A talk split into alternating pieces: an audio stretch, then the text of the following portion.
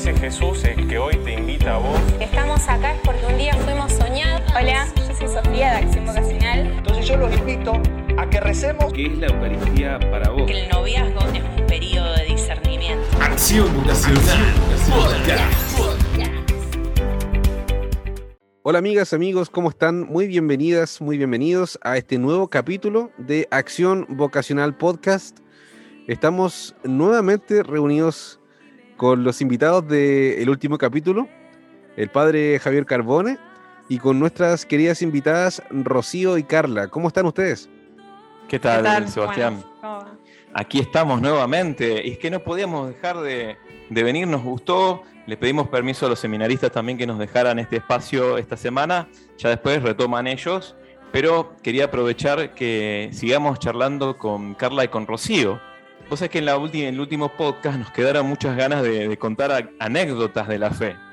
Entonces, bueno, queríamos eh, reunirnos en un nuevo podcast para hacer memoria de, la- de las anécdotas de fe que siempre nos hacen bien y nos fortalecen en nuestro caminar.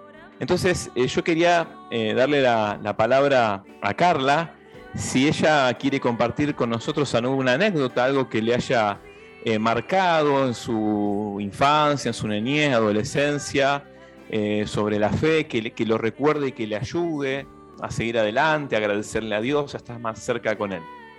Bueno, muchas gracias también por la, por la invitación otra vez a, a formar parte.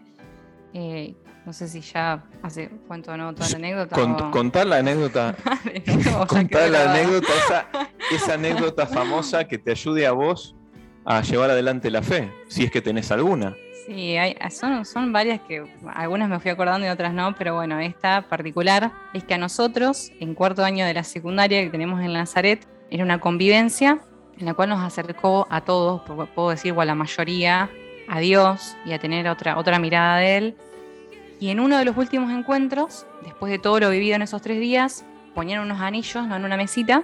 Entonces, cada uno, sin obligación, tenía que ir y agarrar el anillo si eh, estaba dispuesto, por así decirlo, a, a elegir a, a Dios y, y a comprometerse con Él, ¿no? en, en seguirlo, en amarlo. Entonces, desde ya, bueno, me, me paré, busqué el anillo, todo, y lo que quiero contar, que, que esto fue mucho más adelante, ya en la, en la facultad, es que en un momento, en un, en un momento de un seminario, que era una, una clase que había de ginecología, me acuerdo, eh, me doy cuenta que no tenía el anillo conmigo. Eh, y entré a desesperarme, a Ah. buscar por todos lados. Lo perdiste, se te cayó. Lo perdí, no lo tenía, no lo tenía en ningún lado. Entonces, entré a desesperarme, empecé a buscar por el piso. La gente me miraba medio raro porque dice, ¿qué está buscando esta chica acá por todos los asientos? Fui al baño, busqué por la mochila, por los bolsillos. No, no había lugar donde no, no, no había revisado. Digo, capaz que lo dejé en mi casa, pero imposible porque siempre lo llevo conmigo, no, no me lo saco en ningún momento.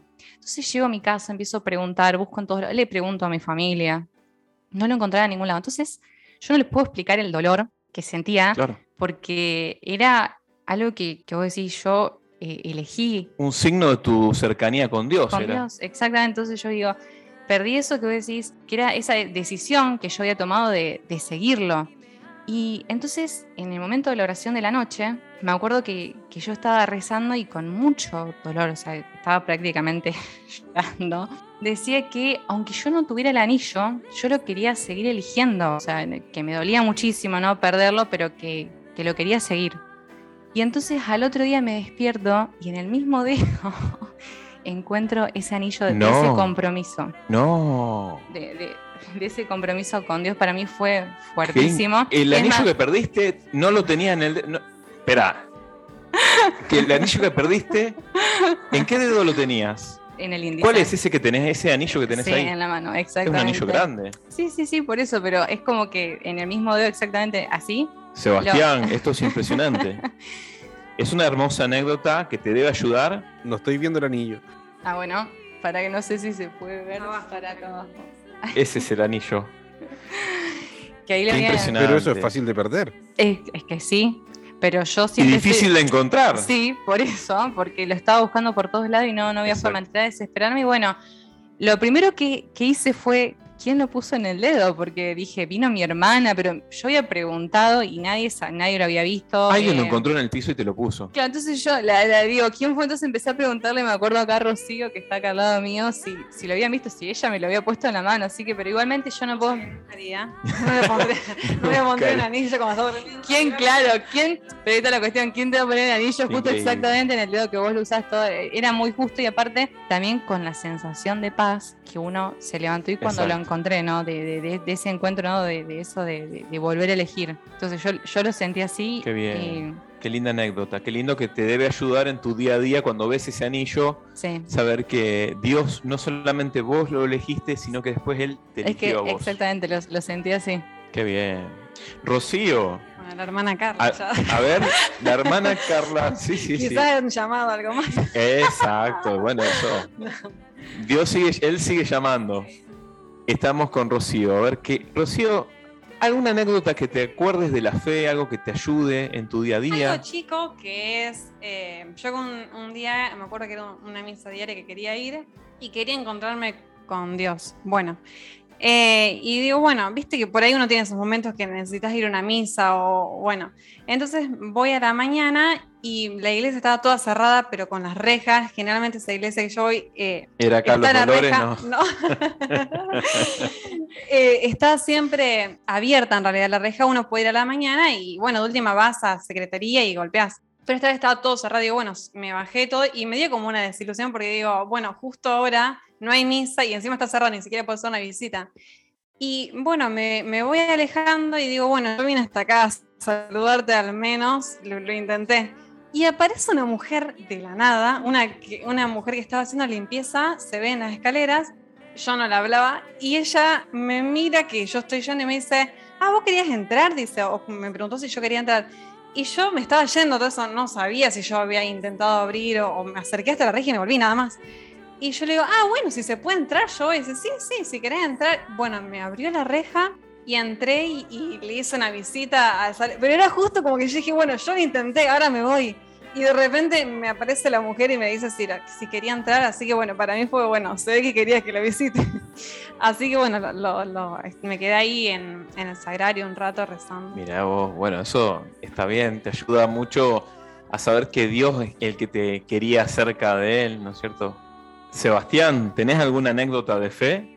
Algo que te ayude, que te haya sucedido, que, que lo recuerdes y digas, aquí estuvo Dios. Sí, en verdad tengo, tengo varias y hay varias que mm, recuerdo con mucho cariño.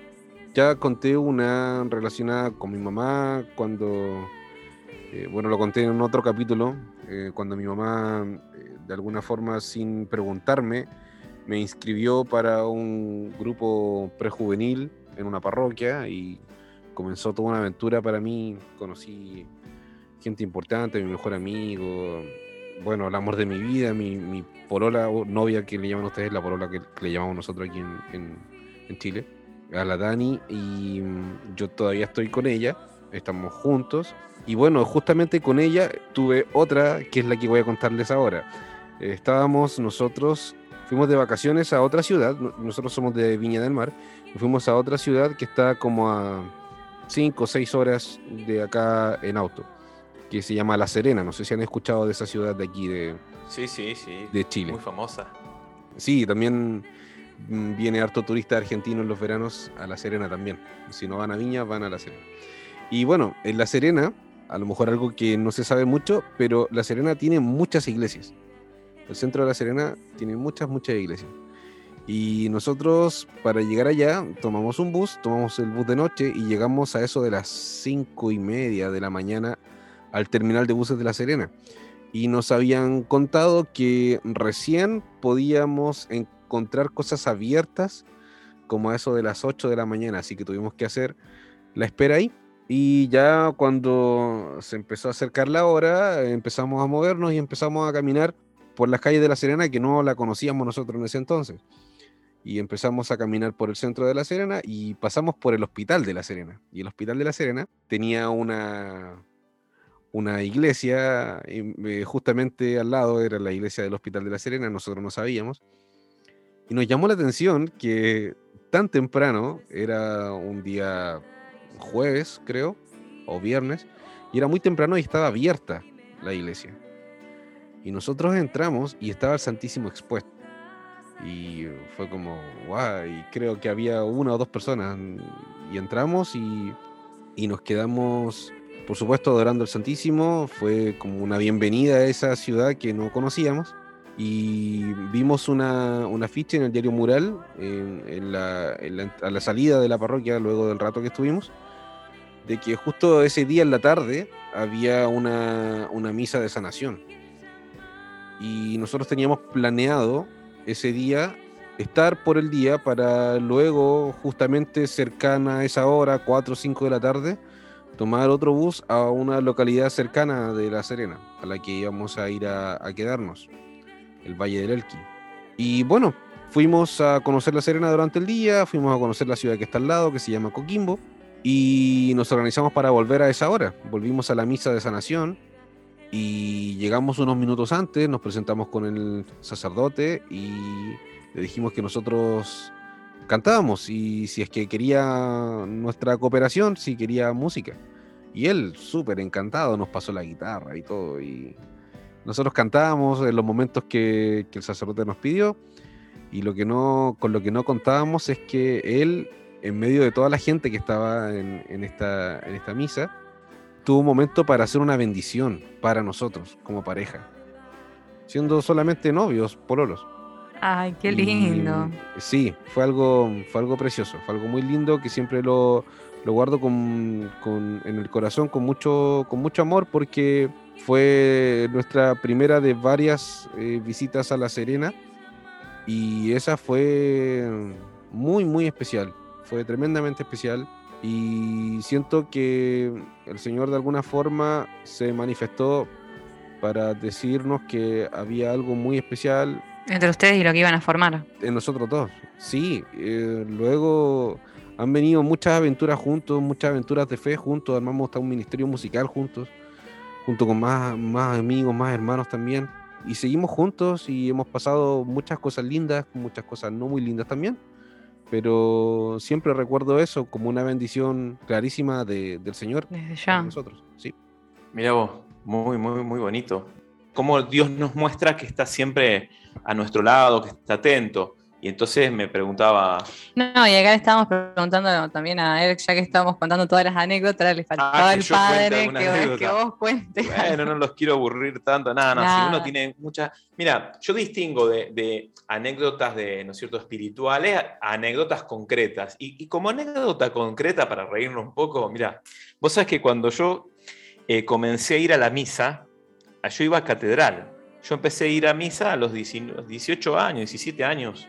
Escuchaba, me gustaba mucho cómo cantaban y un- yo de chico aprendí guitarra, pero nunca quise cantar. Ahora me, me arrepiento, ¿no? Me pregunto, ¿usted venía de una familia creyente o...? Creyente, no practicante. Claro, entonces fuiste el primero en... Sí, sí, sí, sí, sí. El primero y el último. No, no, no. Después me siguieron algunos más. Mi mamá, bueno, mi hermano. Pero vos sabés que yo cuando comencé a ir a la misa, eh, a los 18 años más o menos, y sabiendo guitarra, algo de canto, pero muy poquito. Y vos sabés que un día yo ya, ya era un poco conocido ahí en la catedral. Pero nada, era un joven que iba, a veces leía las lecturas, qué sé yo. Y entonces un día faltó la que cantaba. Y entonces nadie sabía qué hacer, era una misa de semana. Dije, bueno, yo puedo cantar, yo, yo toco la guitarra. Y me, me metí ahí como un kamikaze y agarré la guitarra y, y a- lo que pasó, que yo, a ver, más o menos sabía, porque alguna vez agarré una, una, una de esas canciones de la misa, había agarrado. Me, me- me defen- me- yo pensé que me iba a defender, pero no es lo mismo, obviamente. Pero el problema fue que atrás mío se me armó un coro de señoras, vamos a decir, de mayor edad, eran tres o cuatro señoras, que cantaba cada una para su lado, para su tono. Entonces yo em- empecé a cantar y era un desastre. Eh, eh, o sea, no pegábamos una, la gente nos miraba. Empezó la misa, entró el cura, el cura nos, me miraba, me miraba a la gente. Cada, cada canción que terminaba, las mujeres me daban palmadita atrás en la espalda y decían, bueno, bueno, como que ya va a La salir mejor la próxima. Bueno, fue una experiencia bastante fea hasta que un poquito antes de la comunión, vino, ahora no viene una anécdota, o sea que todo cambió para bien, todo cambió para mal. Salió el, el párroco, que en ese entonces era el padre Raúl Jiménez, sale del confesionario. Era una que era muy exigente, así como muy ortodoxo. No, no, no, no. no, eso acaba de decir algo, saltaba a decir algo. No, no, no. Era, era un tipo que tenía oído. no más, Salió del confesionario, se me acerca y me dice, basta. Y yo me quedé re mal. Yo no toqué más la guitarra, las mujeres atrás, las señoras dándome palmaditas, diciéndome bueno, bueno, bueno. Yo no sabía dónde meterme. Para la comunión pusieron un CD de cantos gregorianos. Y, yo me fui, o sea, ni, sé ni así habré comulgado, me fui corriendo para mi casa. Pero vos sabés una cosa, cuando yo llegué a mi casa, me encerré en mi pieza y me puse a llorar. me puse re mal, estaba re mal, estaba muy mal. Y dije, ¿por qué? Porque yo digo, ¿qué, error que cometí? Me metí muy rápido, hice todo muy rápido, o sea, no tenía que haberlo hecho, estaba re mal, estaba re triste. Y vos sabés que en ese momento sentí un consuelo muy, muy grande y que mm, Jesús me hablaba. Y hasta escribí lo que me decía. Y yo no me daba cuenta lo que me estaba diciendo hasta que terminó y lo leí y era una carta para mí. Y era muy hermosa. Y que hasta hoy la recuerdo. No fuiste vos, fui yo quien te llamé, que te elegí. Eh, siempre me gusta escucharte. Bueno, eh, quedó para mí una, una cosa que me dio mucha fuerza, mucho consuelo. Y acepté que yo me puedo equivocar, pero que lo sigo eligiendo y que él el que me sostiene, que me elige. Y vos sabes que después de eso seguí practicando, porque yo sabía guitarra. Eh, seguí practicando, cantando, y hasta que un día eh, ya yo era muy conocido en la catedral, ¿no es cierto? Iba todos los días a la misa, estaba en el grupo de jóvenes, supongo que, bueno, cuando faltó la, la chica que cantaba, eh, ya no podía ir más a un determinado horario. Entonces quedó esa misa de la tarde sin nadie.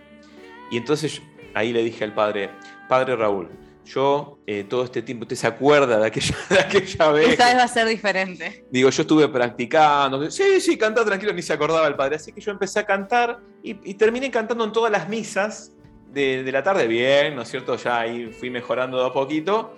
Y hasta incluso me, dieron una misa los domingos, que fue la que empezó a salir por multicanal en el año, estamos hablando del año 2000. Y salía, entonces yo a la mañana salía los domingos por televisión cantando en la misa multicanal. Pero bueno, es una, anécdota de fe graciosa en parte y, y también como Dios, eh, ¿no es cierto? Si uno persevera, si uno reconoce el error, ¿viste? Y, y trata de mejorar, cómo uno puede también dar mucho lo que tiene para Dios hasta acá las anécdotas se nos, se nos, se nos fueron. ya no tenemos más labia. No, pero estuvieron lindas como para contar así ah, un poco lo, más humano y que los otros vean que a todos nos llama de diferentes maneras, porque fueron cuatro llamados distintos de Exacto, sí, son situaciones manifestaciones que nos ayudan en nuestro momento de fe, ¿no es cierto?, de recordar hacia atrás. Uno tiene muchas, y uno se pone a, encontrar más las espirituales, ¿no es cierto?, que uno puede tener cosas, viste, más. Y también cuando se ve cómo obra María. Ah, uh, bueno. bueno. ahí ya también es para otro podcast. Sí, tenemos Otra anécdota de María también hay. anécdotas de María. hay varias con ella, hay varias con ella. Bueno, para quienes nos siguen escuchando o quienes están más bien recién escuchándonos y se han unido a este podcast hace un par de episodios o en este recién están empezando a escucharnos, sepan que nos pueden encontrar en Spotify y en YouTube, pueden escuchar el resto de los capítulos hacia atrás, pueden dejar sus comentarios también en YouTube, pueden dejar comentarios ahí, pueden también escribirnos a preguntas